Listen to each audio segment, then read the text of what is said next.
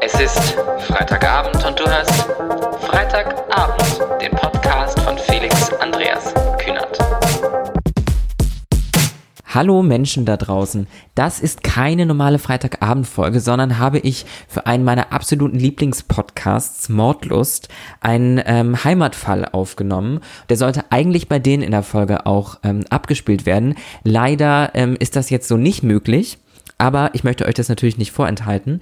Deswegen kommt jetzt hier ähm, mein Heimatfall, eine kurze Folge, in der ich einen wirklich stattgefundenen Mordfall aus meiner Heimat aus Lübeck euch erzähle, im Stil, wie das auch im Podcast Mordlos passiert.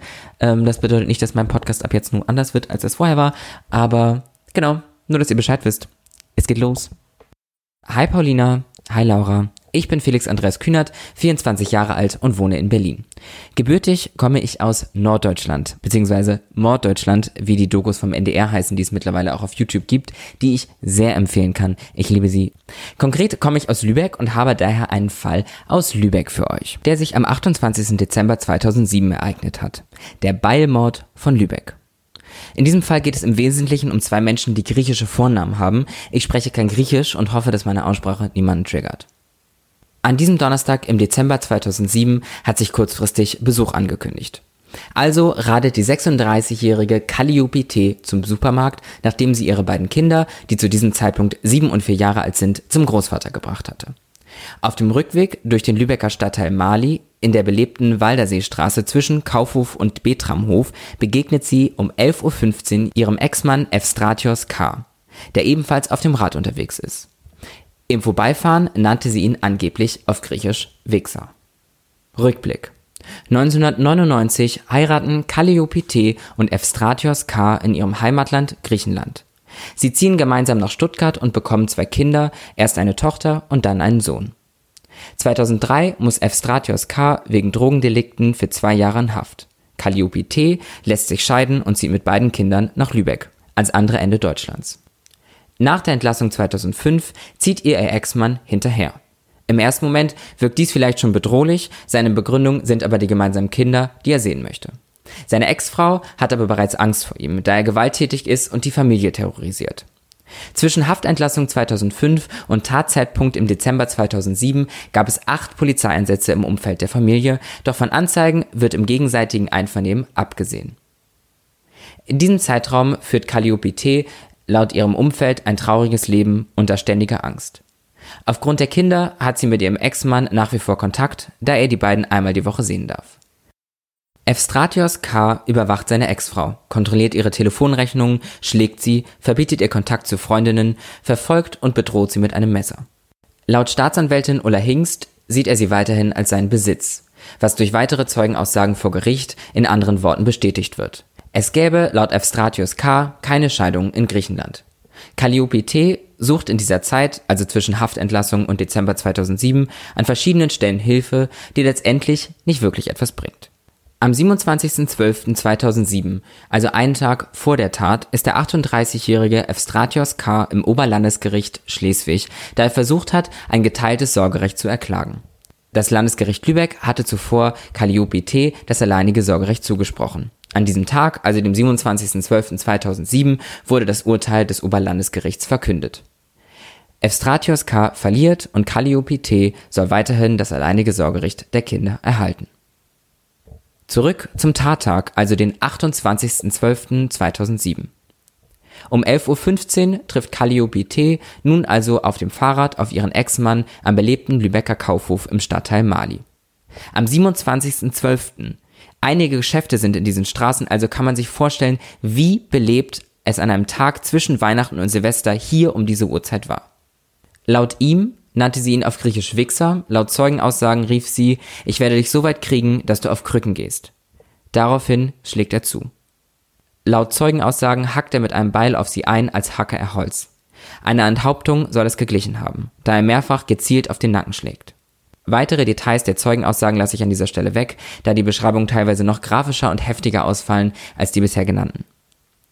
Als er elfmal auf sie eingeschlagen hat, flieht er. Ohne Fahrrad, ohne Beil. Polizistin Anja S. in Zivil mit ihren Kindern acht und zehn Jahren im Auto handelt geistesgegenwärtig. Sie parkt das Auto und verfolgt zu Fuß den Täter. Ohne Waffe, ohne Handschellen und ohne Handy, um Verstärkung zu rufen. Die 31-Jährige überwältigt den Täter, fixiert ihn, bis er von gerufenen BeamtInnen festgenommen werden kann. Die Tat sorgte in Lübeck für großes Aufsehen, weshalb ich auch sofort wusste, dass ich euch diesen Fall erzählen möchte. Jeder in Lübeck wohnende Mensch war schon einmal am Kaufhof. Man kennt die Stelle, an der die Tat passiert ist. 2007 war ich zwölf Jahre alt, doch weiß ich ganz genau, wie schockiert alle LübeckerInnen waren. In ganz Deutschland wurde von diesem Fall berichtet, in dem so viele Zeugen dieses Blutbad mit ansehen mussten und es jahrelang nicht verarbeiten konnten. Vor Gericht zeigte Evstratios K. keine Reue und konnte sein Temperament weiterhin nicht im Zaun halten, was sich neben der zahlreichen Zeugenaussagen auf sein Urteil ausgewirkt hat. Mit seinen letzten Worten im Prozess provozierte er den Vater des Opfers so sehr, dass dieser ruft, du bist ein eiskalter Mörder, du hast unsere Familie zerstört und meine Tochter zur Sklavin gemacht. Aber es wird eine Gerechtigkeit geben. Anschließend muss dieser den Gerichtssaal verlassen. Calliope T's Angst, die sie bereits lange vor der Tat vor Evstratios K. hat, gilt als unumstritten. Nach Ansicht der neunten großen Schwurkammer hat Evstratios K. aus Wut den Mord systematisch geplant und umgesetzt. Das Beil mit passendem Schleifstein hat er ausschließlich für diesen Zweck gekauft. Er wird im Juli 2008 wegen Mordes aus niederen Beweggründen zu lebenslanger Haft verurteilt.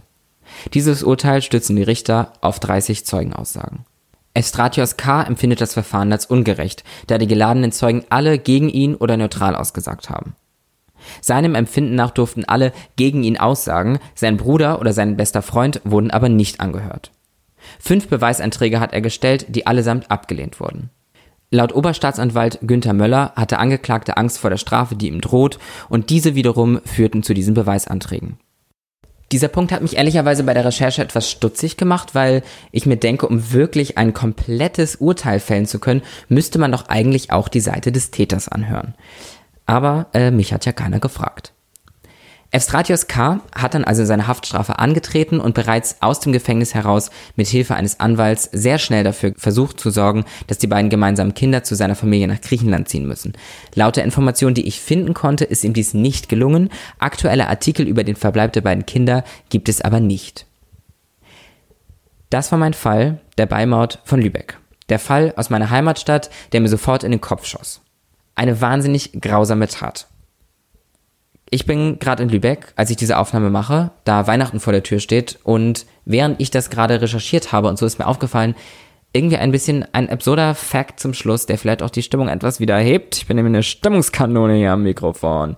Ähm, und zwar die Tat Ende Dezember 2007 markiert zum aktuellen Zeitpunkt genau die Hälfte meines Lebens. Also ähm, habe ich zwölf Jahre davor und zwölf Jahre danach gelebt, etwas mehr als das. Ähm, deswegen würde ich sagen, ähm, ist genau der richtige Zeitpunkt für mich, über diesen Fall zu sprechen. Ja, ich spreche nicht zum ersten Mal im Mikrofon, aber äh, in meinem Podcast, wie man vielleicht gerade merkt, dass ich plötzlich ganz anders und ganz locker bin, rede ich nämlich eigentlich frei und nicht so strukturiert recherchierte Themen, Punkte und so. Das war's von mir. Tschüss. Tschüss.